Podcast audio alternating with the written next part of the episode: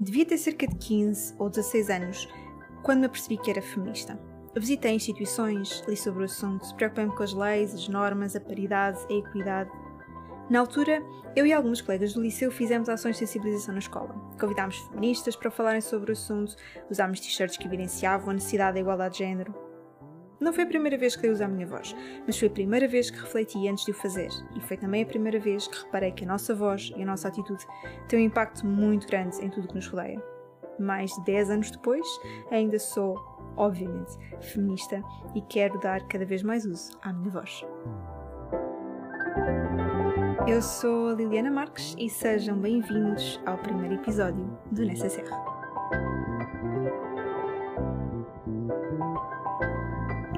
No episódio de hoje vou falar sobre mim, um resumo da minha essência e uma pequena viagem ao meu NCCR.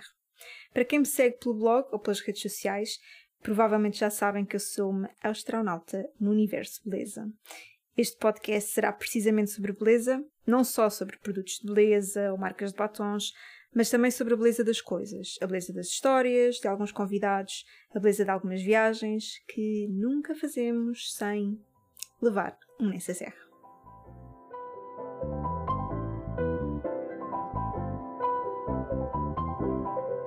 Se agora preparasse o meu necessaire para ir a algum lado, apenas colocaria um protetor solar, uns óculos escuros e um bálsamo de lábios.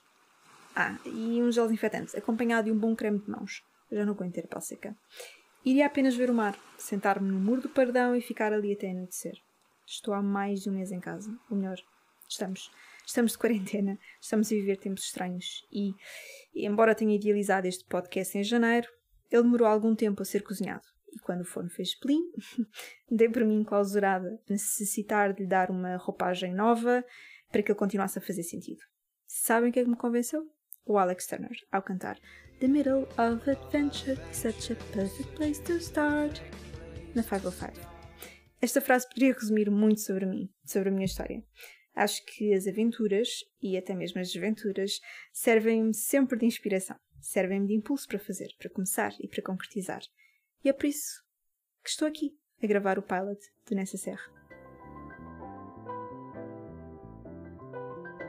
Comecei por vos dizer que sou feminista e não o fiz ao acaso. Quando há uns 5 ou 6 anos comecei a trabalhar numa revista feminina, percebi que nem ali havia igualdade ou respeito. Escrevia-se e escreve-se sobre dietas, corpo de verão, seja mais sensual para o seu marido, use um decote se quiser seduzir, pinta os lábios de vermelho, não corte o cabelo muito curto porque os homens não gostam, não tenha rugas, não exagera na maquilhagem, mas não saia de casa sem maquilhagem, esconda os cabelos brancos, ande sempre depilada, bronzeada, enfim. Os disparates eram muitos e, a meu ver, graves. Muito graves. Não precisei de muito mais do que uma semana para chegar a uma conclusão.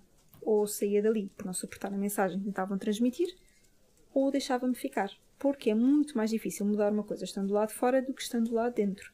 Vesti-me de gabardine, como uma inspetora vintage ou como uma jornalista de moda e beleza, e abracei esta missão. Estive estes anos em profunda aprendizagem sobre o universo da imprensa feminina. O que é que faz a máquina mexer? Quem é que assina estas mensagens? Porquê é que preconizamos um único ideal de beleza? Claro que também tive de aprender tudo sobre ácidos, fatores de proteção solar, pigmentos, óleos ou até sobre a toxina botulínica. Acreditem, foi uma experiência incrível. Enquanto jornalista, tentei ao máximo fugir dos temas que me davam um arrepio na espinha. Não assinei todos os artigos que escrevi, precisamente por não concordar com tudo o que lá estava escrito. Fui aprendendo a dar a volta à questão, fui conquistando liberdade para escrever sobre os temas que eu queria, da forma que eu achava mais adequada e pertinente. Adivinhem? Comprei algumas guerras. Era vista como uma mulher demasiado assertiva e com ideais muito ambiciosos. Mas sabia que era esse o preço a pagar para entender todas as fronteiras deste universo. O universo da beleza não tem por que ser antifeminista. A beleza, tal como a moda, serve muitas vezes de arma contra a repressão, serve de ferramenta para o empoderamento e foi isso que me deixou mais apaixonada. É possível falar de beleza sem excluir ninguém e é possível comunicar sem alimentar estereótipos.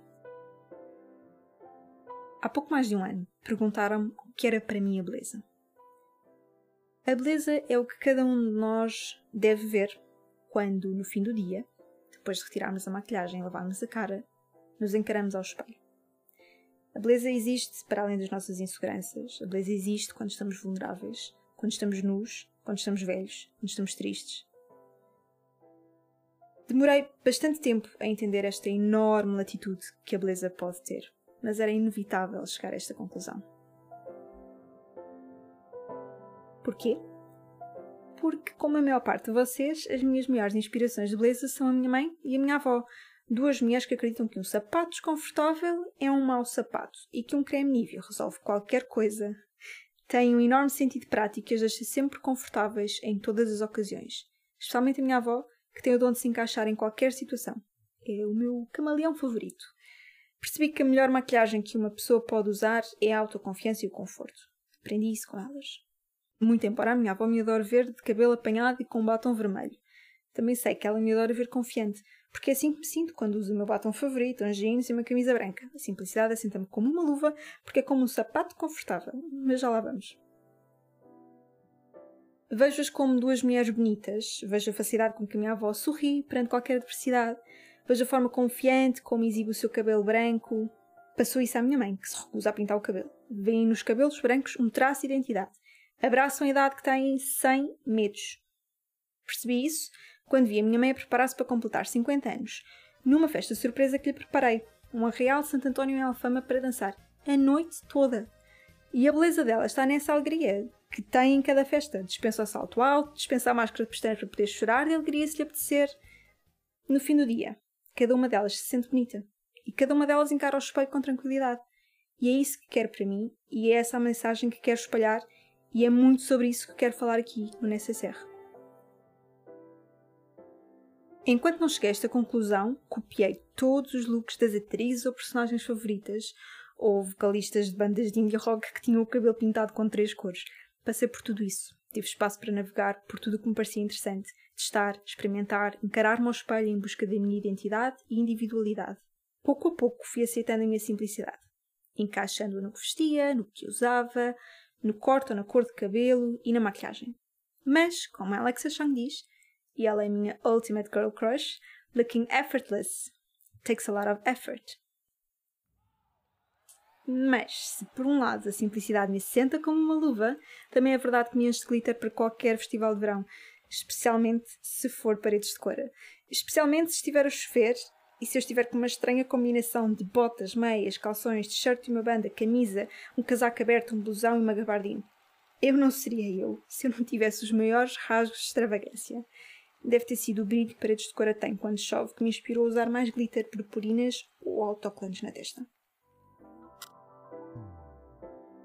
Ou seja, a maquilhagem, o corte de cabelo, bem como a roupa que vestimos, não são apenas caprichos, são a forma mais espetacular de revelarmos e expressarmos a nossa identidade.